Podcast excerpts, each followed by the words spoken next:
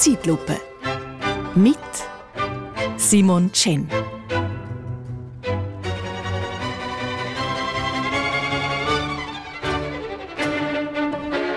Geschätzte Zuhörerinnen und Zuhörer, vor drei Wochen habe ich hier in der Zeitlupe über etwas geredet, das mich eigentlich null betrifft, nämlich das Atomanlagen nördlich Lägern, wo etwa im Jahr 2050 soll stehen und ein paar hunderttausend weitere Jahre soll verheben. In meinem heutigen Beitrag geht es wieder um übermenschliche Dimensionen, aber das Mal kenne ich mich aus. Vorletzten Montag ist die NASA-Raumsonde DART in Asteroid Dimorphos eingeschlagen. DART ist der erste Versuch in der Geschichte der Weltraumforschung, die Flugbahn von einem Himmelskörper zu verändern. Es geht darum, dass man bei einem drohenden Einschlag auf der Erde mit dieser Methode den findlichen Asteroid an der Weltkugel vorbeilenken und damit einen fatalen Impact verhindern. Also voll wie in diesen Hollywood-Filmen, aber jetzt ist es tatsächlich möglich. Wahnsinn! DART ist die Abkürzung für Double Asteroid Redirection Test. Aber natürlich heißt die Sonde auch so, weil sie aus einer Entfernung von 11 Millionen Kilometern und nach 10 Monaten Flugzeit den Asteroid mit einem Durchmesser von nur 160 Metern wie einen Dartpfeil getroffen hat. Wahnsinn! Ich spiele selber Dart.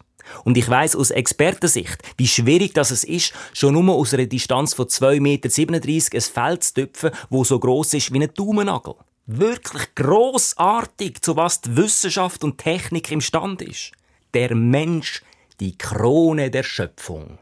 Nein, es ist doch absurd.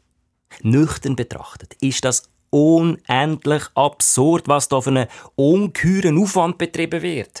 Das Projekt hat ein Jahr lang 1000 Leute beschäftigt und 330 Millionen Dollar gekostet. Unglaublich, was der Homo Faber für einen gigantomanischen Murks veranstaltet, um die Menschheit vor einem bösen Asteroid zu retten, während er gleichzeitig in aller Ruhe den eigenen Planeten zugrunde richtet. Das ist etwa so, wie wenn einer an die Front geht, um das Land zu verteidigen, aber daheim seine Frau verschlägt. Ich meine, die drängenden Probleme sind doch Klimawandel, Krieg, Flüchtlingsströme, Nord-Süd-Gefälle, Energiekrise, soziale Ungerechtigkeit, Rassismus, jetzt laut dem Bericht von einer UNO-Expertengruppe sogar offiziell auch in der Schweiz, und so weiter und so fort. Und all die Probleme gibt's heute und da unten und nicht im Weltraum. Die Gefahr ist sicher nicht ein potenzieller Asteroid, wo irgendwann vielleicht eventuell auf die Erde zurasen könnte. Ich meine, da führt gerade ein sogenannte zivilisierte Nation einen sinnlosen Eroberungskrieg. Aber die NASA spielt seelenruhig Star Wars und plant die planetare Verteidigung von der gesamten Welt. Hä? Man fragt sich fast, hat das die Welt überhaupt verdient?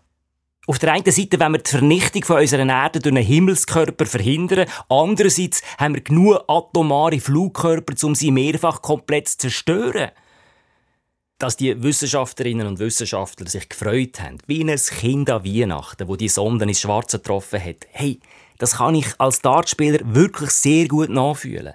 Ich meine, eine Sonde in einem Universum von unendlichen Weiten am Schluss präzise auf einen nur Fußballstadion grossen Asteroid steuern. Wirklich, wow. Aber gleichzeitig veranstalten wir eine Fußball-WM in der Wüste setzen Stadion in Sand, wo viele Tote kosten und nachher keinen mehr braucht. Oder wie die Woche bekannt worden ist, wir vergeben Asien Winterspiel 2029 nach Saudi-Arabien. What the fuck? Homo sapiens? Hm, naja, also hm, Sapiens. Okay. Jedenfalls, das Riesenspektrum zwischen technischen, intellektuellen Höchstleistungen und grenzenloser Dummheit ist wirklich äußerst faszinierend. Das zeichnet nur der Mensch aus. Liebe Raumforscherinnen, liebe Wissenschaftler, ich gratuliere zum Volltreffer. Aber mit dieser Asteroidenablenkung könnt ihr nicht ablenken von den Problemen auf dem irdischen Boden der Tatsachen. Wenn schon wäre es doch gescheiter, dass man den tödlichen Asteroid nicht ablenkt, sondern ihn bewusst mit der Erde kollidieren lässt, damit die Erdumlaufbahn verändert wird, so dass sie dann bisschen weiter weg von der Sonne kreist. Zum die Erderwärmung ausgleichen. Ja, Halleluja! Das wäre doch mal eine Mission. Impossible is nothing. Das ist doch das Motto vom zivilisatorischen Fortschritt. Man macht's, weil es möglich ist. Ob es sinnvoll ist, steht auf einem anderen äh, Asteroid. Ach, liebe Erdenbewohnerinnen und Erdenbewohner, was machen gegen den Irrsinn? Am besten einfach die bundesrätlichen Empfehlungen befolgen, weniger lang duschen, weniger heizen, Schaufensterbeleuchtung in der Nacht abstellen und nicht mehr so viel im Weltall spielen. Weil wer Energie spart, macht auch weniger Dummheiten. Für mich persönlich heißt das weniger Elektrodart spielen, dafür mehr Stil-Dart. Geht natürlich nur, solange ich keine Händchen muss anlegen muss. Weil äh, Zittern vor Kälte und Dart spielen passt so schlecht zusammen wie 80 werden und US-Präsident sein.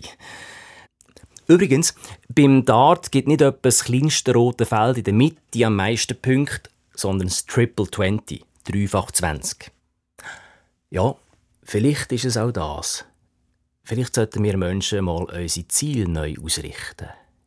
Ich glaube jedenfalls, tausendmal sinnvoller als eine 330 Millionen Dollar Hollywood-Weltraumsonde ist ein Share. Denn nämlich, wenn weibliche Filmstars sich öffentlich die Haare abschneiden und for Freedom rufen. Ohne Strom. Schnipp.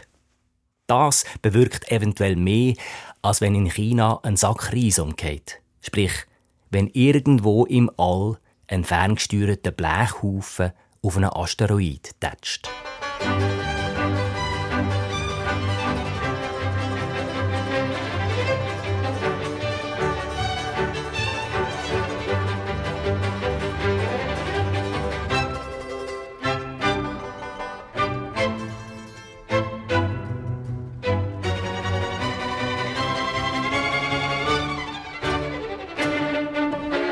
Zeitlupe mit Simon Chen.